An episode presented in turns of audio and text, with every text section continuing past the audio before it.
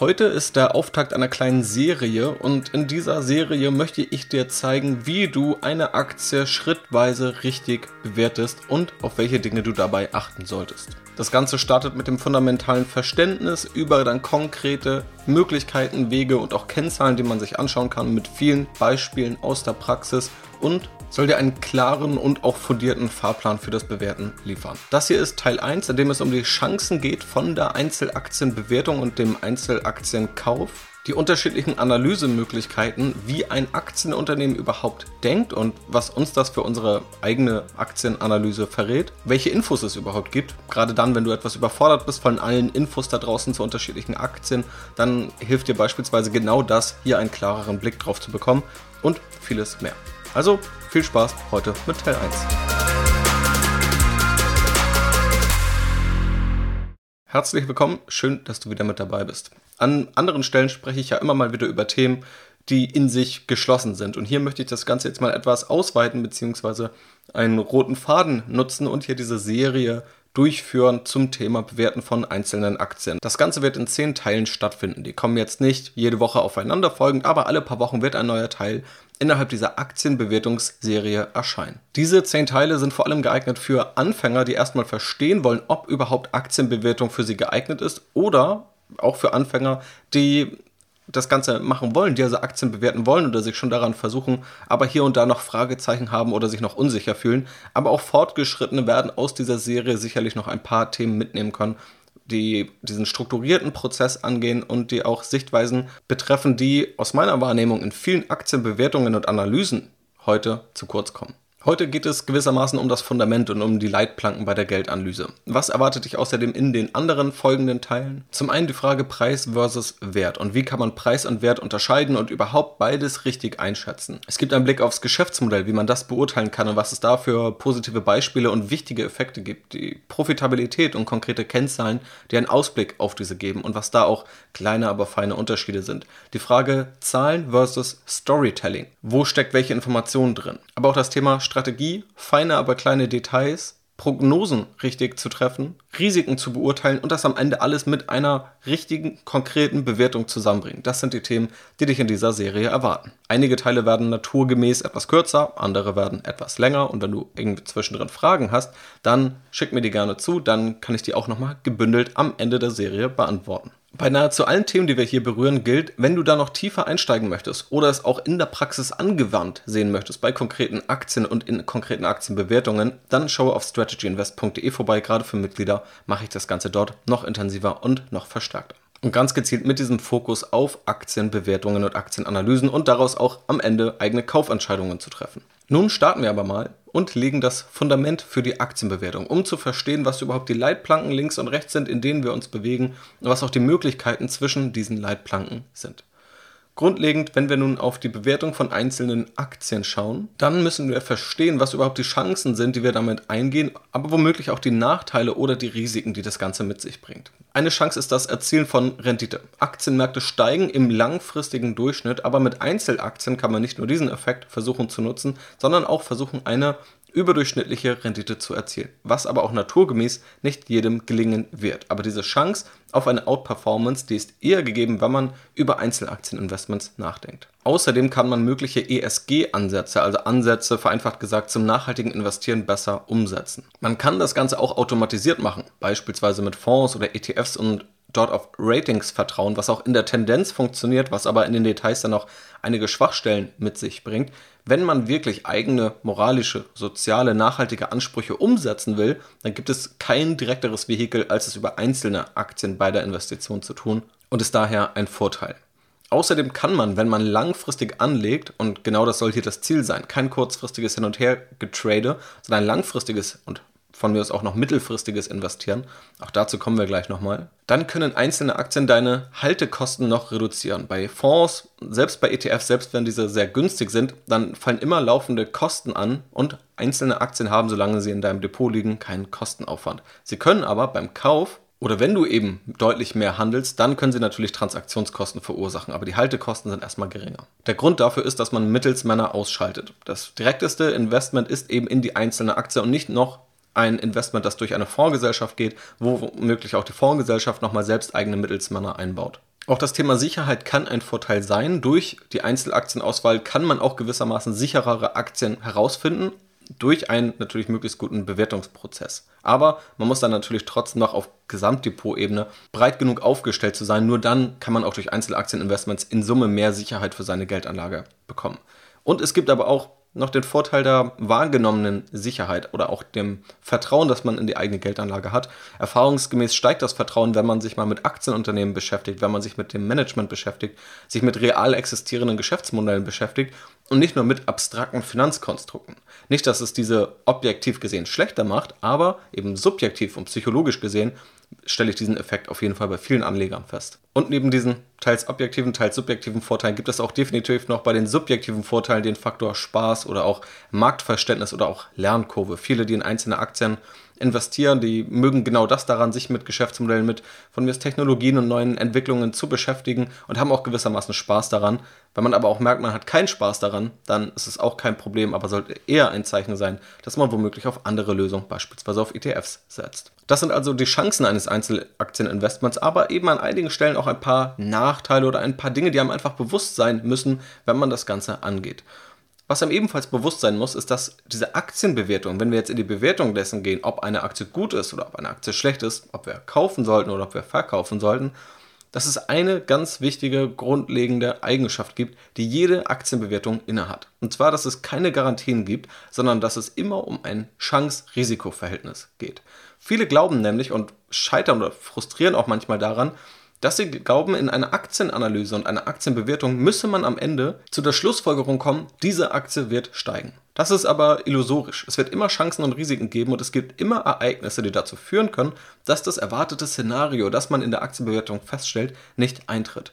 Vielmehr geht es darum, herauszufinden, ob die Chancen die Risiken überwiegen, ob eine Aktie überdurchschnittlich interessant ist, also einfach interessanter ist hinsichtlich der Renditemöglichkeiten oder andere Faktoren, auf die man abzielt, als andere Aktien. Der berühmte Fondsmanager Peter Lynch hat mal gesagt, In this business, if you are good, you are right six times out of ten. You are never going to be right nine times out of ten.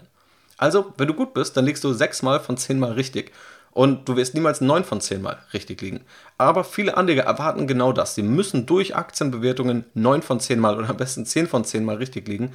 Aber das ist illusorisch und wenn das die Erwartungshaltung ist, dann ist die völlig überzogen und dann kann auch das stark frustrieren. Deswegen muss man sich hier einfach bewusst sein, man muss nicht immer richtig liegen. Man sollte nur die Tendenz und die Wahrscheinlichkeiten ins Positive verschieben durch eine gute Bewertung. Wir suchen hier also nach den Informationen, bei einer Aktie, bei einem Aktienunternehmen, die uns einen Mehrwert liefern bei dieser Fragestellung, ob eine Aktie jetzt gut ist oder schlecht ist, beziehungsweise ob sie überdurchschnittlich gut geeignet ist. Letztendlich wollen wir mit diesen Infos also feststellen, wie wertvoll ein Aktienunternehmen sein sollte, ob es am Markt zu günstig oder zu teuer bewertet ist und das Ganze dann eben mit dieser Börsenbewertung den Preis vergleichen. Wir wollen also weniger bezahlen, als wir bekommen. Der Wert des Unternehmens soll höher sein, als die Börse ihn aktuell beimisst. Warren Buffett, der als erfolgreichster Investor der Welt gilt, hat dazu gesagt, kaufe einen Dollar, aber bezahle nie mehr als 50 Cent dafür. Und das zeigt schon ganz stark diese Unterscheidung zwischen Wert und Preis, auf die ich vor allem im nächsten Teil nochmal genauer eingehen werde. Wichtig ist also zu verstehen, dass auch nach dem Analyseprozess Kaufentscheidungen immer noch unter Unsicherheit getroffen werden und dass das völlig normal ist und dass das jeder Anleger auf der Welt genauso macht. Und um aber zu dieser Entscheidung zu kommen, um die Wahrscheinlichkeiten besser abschätzen zu können, aber auch die Risiken besser abschätzen zu können, die es auch immer geben wird, möchte ich hier eben dieses fundamentale Verständnis diskutieren, konkrete Kennzahlen und Kriterien durchgehen, vom Geschäftsmodell zur Profitabilität, zu Risiken, dem Einfluss von Storytelling und Strategie bis hin zur finalen Aktienbewertung und der finalen Entscheidung. Um jetzt bei der Geldanlage zu profitieren, nehmen wir mal eines der wesentlichen Ziele, das Anleger haben, wenn sie in Aktien, aber auch speziell in einzelne Aktien investieren, nämlich die Rendite. Also überhaupt in ein Aktienunternehmen zu investieren und damit irgendwie eine Renditesteigerung oder überhaupt erstmal eine Rendite zu erzielen. Da gibt es zwei ganz zentrale Punkte oder zwei zentrale Quellen, wo diese Rendite herkommt. Die eine Quelle ist die Wertsteigerung. Ein Aktienkurs kann bei 100 Euro liegen und wenn du diese Aktie nach fünf Jahren für 150 Euro verkaufen kannst, dann ist das eine Rendite aus dieser Wertsteigerung. Es gibt aber auch einige Aktien, die lange Zeit eher seitwärts laufen, die trotzdem eine positive Rendite für Anleger erzielen. Beispielsweise die Telekom-Aktie war über die letzten Jahre so ein Fall, denn es gibt auch die Quelle der Kapitalrückführung. Das umfasst letztendlich also Maßnahmen, wo Geld, das im Unternehmen ist, an die Anleger, also in dem Fall dann an dich, zurückgeführt wird. Der bekannteste Weg da ist die Dividende, also ein Unternehmen wie hier in dem Beispiel die Telekom erzielt einen Gewinn und entscheidet sich diesen Gewinn an dich auszuschütten. Der Aktienkurs bleibt dann vielleicht langfristig gleich, aber du hast dann vielleicht jährlich eine Gewinnausschüttung, die auch eine Renditequelle ist. Neben der Dividende gibt es da auch noch das Zurückkaufen von eigenen Aktien oder auch das Schuldentilgen, die zu dieser, dieser Gruppe der Kapitalrückführung gehören. Da gibt es unterschiedliche Vor- und Nachteile, wann ein Unternehmen was macht. Auf Strategy Invest gehe ich da, wie eingangs erwähnt, noch tiefer rein. Wichtig ist hier zu verstehen, dass es eben diese zwei Quellen gibt, die Wertsteigerung und die Kapitalrückfuhr. So, und wie kann es jetzt dazu kommen, dass der Aktienkurs von 100 Euro auf beispielsweise 150 Euro in drei Jahren gestiegen ist? Dafür gibt es einen ganz zentralen Grund. Und zwar, dass die Gewinnerwartungen über die Zukunft größer geworden sind. Also dass man in Zukunft mehr Gewinn erwartet als noch drei Jahre vorher. Und darauf kommt wirklich ein Großteil bei der Aktienbewertung zurück. Intuitiv würde man womöglich erwarten, dass einfach nur ein verbessertes Geschäft dazu führt, dass ein Aktienkurs steigt. Also ein Unternehmen erzielt ein Umsatzwachstum von 10%, das heißt der Umsatz steigt, das Unternehmen wird womöglich größer, agiert dann auch profitabel in diesem Beispiel und der Aktienkurs steigt. Dem ist aber nicht so, weil das noch viele Faktoren außen vor lässt, nämlich vor allem auch die Erwartungshaltung. Je nachdem, welche Ansprüche an ein Unternehmen gestellt werden vom Aktienmarkt, ist 10% viel zu wenig Wachstum oder 10% ist enorm viel Wachstum. Letztendlich geht es im Grunde immer darum, bei diesen Kursbewegungen und bei dieser Wertsteigerung, ob der Wert, den das Unternehmen in Zukunft erzielt, gesteigert werden kann. Und wenn das Unternehmen in den letzten Jahren das Ganze steigern konnte, dann kann das ein Indikator dafür sein, der auf die Zukunft hindeutet, ist es in der Regel auch, aber immer die Zukunftserwartung ist am Ende das Entscheidende. Diese Zukunftserwartung abzuschätzen, also abzuschätzen, wohin jetzt diese Wertsteigerung geht, also in welche Richtung sich dieser Aktienkurs entwickelt, das ist natürlich jetzt die hohe Kunst und das wollen wir mit einer Aktienbewertung schaffen. Dabei gibt es unterschiedliche Wege, wie man überhaupt an so eine Bewertung und seine Analyse herangehen kann. Um die zwei wichtigsten zu nennen, das ist einmal die Fundamentalanalyse und die technische Analyse. Die Fundamentalanalyse stützt sich vor allem auf wirklich Zahlen, auf Geschäftsentwicklung und das, was wir über ein Unternehmen erfahren, um es besser zu verstehen. Was genau wir erfahren, darauf komme ich gleich nochmal zu sprechen. Und die technische Analyse, die blendet das so ziemlich aus und schaut vor allem auf Kursbewegungen. Sie versucht also, sich einen Aktienkurs anzuschauen, gewisse Kursmuster zu erkennen, Widerstandslinien, Einstiegspunkte, guckt sich Handelsvolumen an und versucht daraus eben Schlussfolgerungen für den Aktienkurs zu erzielen. Also das sind beides tatsächlich ziemlich unterschiedliche Ansätze. Es gibt auch Anleger, die beide Ansätze kombinieren. Was wir aber festhalten können, ist, dass der fundamentale Ansatz vor allem langfristig funktioniert und kurzfristig nicht funktioniert und dass die technische Analyse kurzfristig funktionieren kann, aber nur in den seltensten Fällen ein langfristiges Instrument ist. Das heißt, beide agieren eigentlich auch in einem ziemlich unterschiedlichen Zeithorizont. Mit der Fundamentalanalyse kannst du nicht erwarten, kurzfristig richtig zu liegen, hast dafür aber eher die Chancen, langfristig richtig zu liegen. Das langfristige Investieren hat viele Vorteile, die ich auch an anderer Stelle schon besprochen habe. Es ist weniger Zeitaufwand, es ist weniger kostenintensiv und allein die statistischen Werte darüber, wie Anleger abschneiden, die langfristig investieren, sind deutlich positiver als die zu den kurzfristigen Tradern, die auf technische Analyse vertrauen. Das heißt nicht, dass diese nicht funktioniert, aber dass sie in meinen Augen deutlich anspruchsvoller ist und deutlich weniger attraktiv für den Großteil der Privatanleger und auch ich fokussiere mich auf das langfristige Investieren und daher auch auf die Fundamentalanalyse. So, und damit wissen wir, warum es sich jetzt lohnt, auf einzelne Aktien zu schauen, was da auch die Chancen sind, die damit einhergehen, wo überhaupt die Rendite herkommt beim Investieren in einzelne Aktien, dass es nicht immer die absolute Gewissheit gibt, aber dass der Bewertungsprozess dazu dient, die Chancen zu unseren Gunsten zu beeinflussen und dass eine Fundamentalanalyse vor allem für langfristig orientierte Anleger die bessere Wahl ist. Und mit dem Wissen, wenn wir jetzt sagen, wir sind jetzt fundamentaler Anleger, wir wollen mittel- und langfristig gute, überdurchschnittlich gute Aktien finden, wie gehen wir da jetzt vor? Wir schauen jetzt auf ein Aktienunternehmen und wollen es natürlich bewerten. Und um das Ganze machen zu können, brauchen wir Informationen. Aktienunternehmen sind letztendlich erstmal Unternehmen. So, und Unternehmen können wir, glaube ich, alle intuitiv irgendwo greifen. Der große Unterschied bei Aktienunternehmen ist eben, dass diese an einem Kapitalmarkt handelbar sind, beziehungsweise die Anteile dieser Unternehmen, also Aktien, sind am Kapitalmarkt handelbar. Das heißt, man kann jederzeit Aktien von Anleger zu einem anderen Anleger verkaufen und andere Aktien kaufen sich also jederzeit an Unternehmen beteiligen, was nicht so einfach möglich ist, wenn Unternehmen nicht an der Börse notiert sind. Mit dieser Börsennotierung gehen auch Offenlegungspflichten einher. Das heißt, Aktienunternehmen sind gewissen Standards unterworfen, die variieren nochmal von Nation zu Nation, beziehungsweise auch von Börsenplatz zu Börsenplatz leicht. Also in Deutschland gibt es da nochmal andere als in den USA. Es gibt aber viele gemeinsame Nenner. Beispielsweise veröffentlichen in der Regel alle Unternehmen eine Gewinn- und Verlustrechnung, ein Cashflow-Statement, also angelehnt an die Gewinn- und Verlustrechnung im Teil zur Profitabilität und Ertragslage, werde ich da nochmal genauer drauf eingehen. Und auch eine Bilanz wird veröffentlicht. Die Bilanz ist letztendlich der Überblick aller Gelder, die im Unternehmen sind und wo diese gerade drin stecken, also eher eine Bestandsaufnahme. Und die Gewinn- und Verlustrechnung ist dynamisch und zeigt in der Regel über das letzte Jahr oder über das letzte Quartal, was an Geld reingekommen ist, woher es gekommen ist und wofür es ausgegeben wurde. Und daraus kann man dann eben auch historische Entwicklungen feststellen. Alle Tools und Zahlen und Fakten, die man da draußen findet, kommen im Grunde aus diesen drei Dokumenten, also aus der Gewinn- und Verlustrechnung, dem Cashflow-Statement und der Bilanz.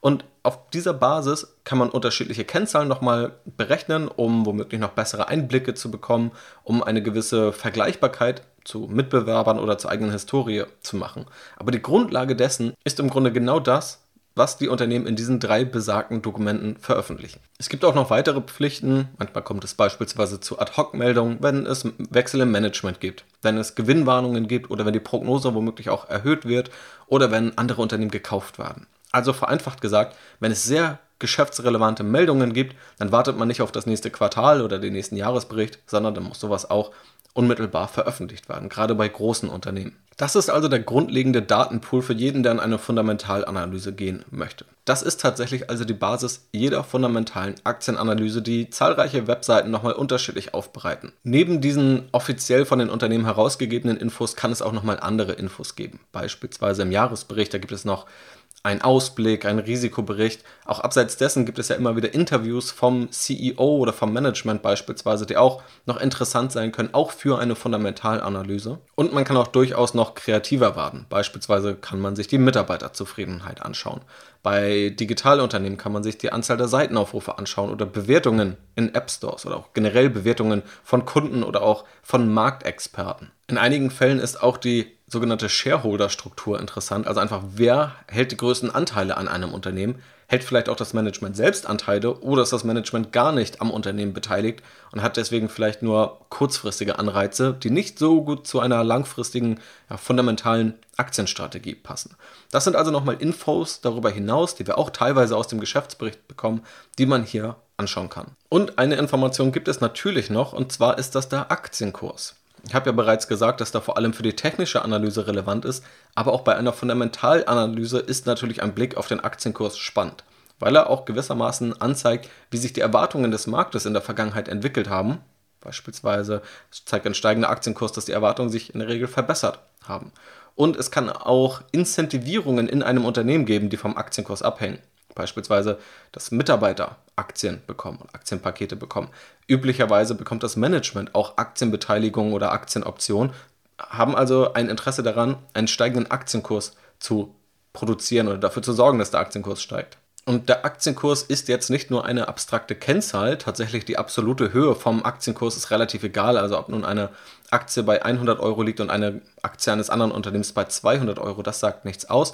Letztendlich gibt es eine gewisse Anzahl an ausstehenden Aktien, die von Unternehmen zu Unternehmen unterschiedlich ist, und multipliziert man alle ausstehenden Aktien mit dem Aktienkurs, ergibt sich der Börsenwert eines Unternehmens. Das heißt, der Aktienkurs bewegt sich proportional zum Börsenwert. Zumindest dann, wenn die Anzahl der ausstehenden Aktien gleich bleibt, was wir hier der Einfachheit halber mal annehmen. Und ganz am Anfang habe ich gesagt, was eigentlich unser Ziel ist. Also unser Ziel beim Investieren oder auch unser Ziel, wenn wir auf einzelne Aktien schauen. Spannend ist aber auch die Frage, was ist denn eigentlich das Ziel des Aktienunternehmens, in das wir investieren? Und tatsächlich ist auch das Ziel eines Aktienunternehmens, so sagt es zumindest auch die Theorie, der Shareholder Value, also für die Eigentümer einen Wert zu produzieren. Der Wert kann hier ziemlich direkt mit Rendite übersetzt werden. Aktienunternehmen wollen also auch gezielt, vor allem auch langfristig, einen Aktienkurs steigern und Die Vergleichsmaßstäbe sind aber nochmal unterschiedliche. Oftmals gibt es da Vergleich zu den konkreten Mitbewerbern, also der sogenannten Peer Group oder den Peers. Also beispielsweise vergleicht ein Amazon sich dann mit einem anderen Online-Händler oder mit einem Walmart im Handel aber Amazon vergleicht sich nicht unbedingt mit der Deutschen Bank, weil die einfach viel zu weit auseinander liegen. Hier sind Vergleiche deshalb ja auch von ganz vielen anderen Faktoren abhängig. Das heißt, Unternehmen schauen auch viel mehr auf diesen Peer-Vergleich. Aber in der Finanzwissenschaft gibt es auch den Stakeholder Value, also dass nicht nur für die Eigentümer Wert geschaffen werden soll, sondern auch für alle anderen, die irgendwo an diesem Unternehmen beteiligt sind. Also auch für die Mitarbeiter oder auch für das Management oder für die Zulieferer beispielsweise oder auch für das Land, in dem ein Unternehmen ansässig ist. Und da muss man sagen, gibt es nochmal große Unterschiede, wie stark Unternehmen diese Position auch wahrnehmen.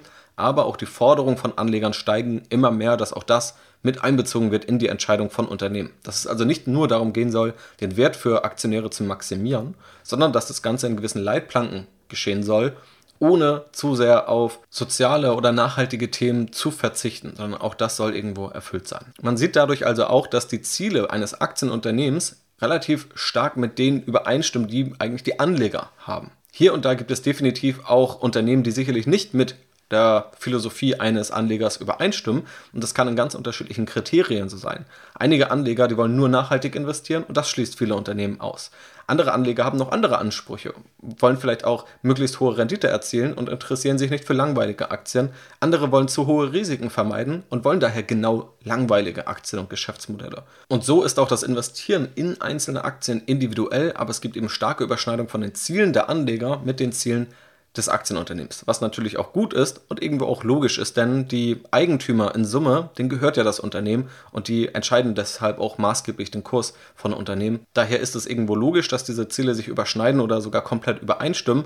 Auf der anderen Seite ist es aber eben auch wichtig, dass genau das der Fall ist und man da nicht in Unternehmen investiert, die eigentlich gar nicht zu dem eigenen Ziel der Anlagestrategie oder der Geldanlage passen. So, und damit setze ich einen Punkt für Teil 1 aus dieser Serie zu diesem fundamentalen Verständnis. Und bevor ich das nochmal zusammenfasse, was wir hier besprochen und gelernt haben, da kurzer Hinweis auf strategyinvest.de, denn genau dort geht es eben noch tiefer. Wenn du also tiefer einsteigen möchtest, noch mehr Know-how zu den unterschiedlichen Themen, konkrete Aktienanalysen, Anlageentscheidungen und auch Tools dafür bekommen möchtest, findest du sie genau dort. Vielen Dank an alle, die dabei sind und die noch dazu kommen möchten, die natürlich auch diesen Podcast so in dieser Form ermöglichen. Wir haben also gesprochen über die Chancen durch Einzelaktieninvestments. Dass es immer um Chance und Risiko geht und nicht um Garantien und Gewissheit. Woher die Rendite überhaupt kommt. Wie es zu einer Wertsteigerung kommt, was der Unterschied zwischen einer Fundamentalanalyse und einer technischen Analyse ist. Was ein Aktienunternehmen ausmacht und was dieses Aktienunternehmen auch veröffentlicht. Woher also die Informationen kommen, die wir da draußen vor allem im Internet überhaupt finden, wie wir den Aktienkurs einzuschätzen haben und was auch die Ziele vom Aktienunternehmen selbst sind. Und mit diesem Wissen können wir uns dann im nächsten Teil mal der Frage widmen,